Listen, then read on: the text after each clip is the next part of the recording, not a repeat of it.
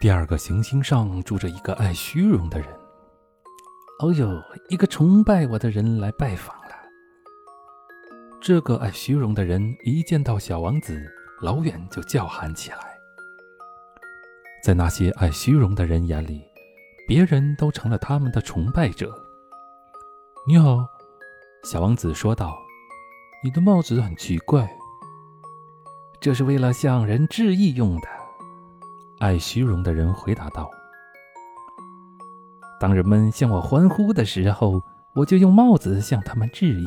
可惜，没有一个人经过这里。小王子不解其意，说道：“呃，是吗？”爱虚荣的人向小王子建议道：“你用一只手去拍另一只手。”小王子就拍起巴掌来。这位爱虚荣者就谦虚地举起帽子，向小王子致意。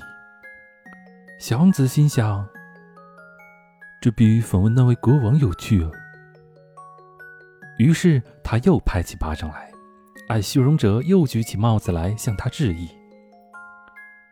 小王子这样做了五分钟，之后对这种单调的把戏有点厌倦了，说道：“要想叫你的帽子掉下来，该怎么做呢？”可这回爱虚荣者听不进他的话。因为凡是爱虚荣的人，只听得进赞美的话。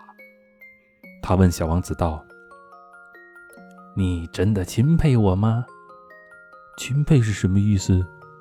钦佩嘛，就是承认我是星球上最美的人，肤色最好的人，最富有的人，最聪明的人。可您是您的星球上唯一的人呀。让我高兴吧。”请你还是来钦佩我吧。”小王子轻轻地耸了耸肩膀，说道：“我钦佩你，可是这有什么能使你这样感兴趣的？”于是，小王子就走开了。小王子在路上自言自语地说了一句：“这些大人肯定是十分古怪的。”